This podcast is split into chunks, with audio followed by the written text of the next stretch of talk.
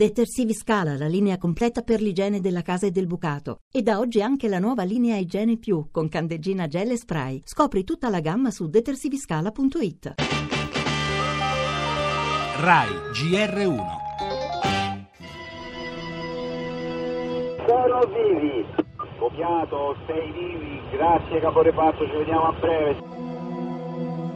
Nella notte alcuni soccorritori avrebbero riferito di altre voci che si sentono provenire da sotto la neve.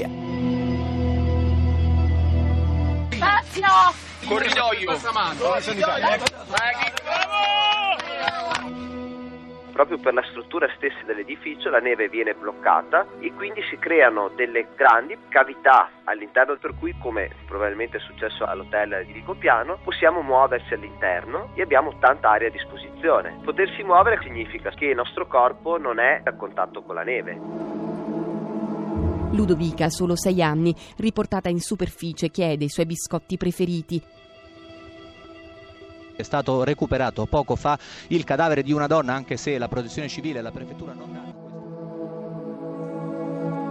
La gioia per le persone salvate, il dolore per le vittime e la preoccupazione per i dispersi, ma si continua a scavare senza sosta nella neve all'hotel Rigopiano di Farindola in provincia di Pescara.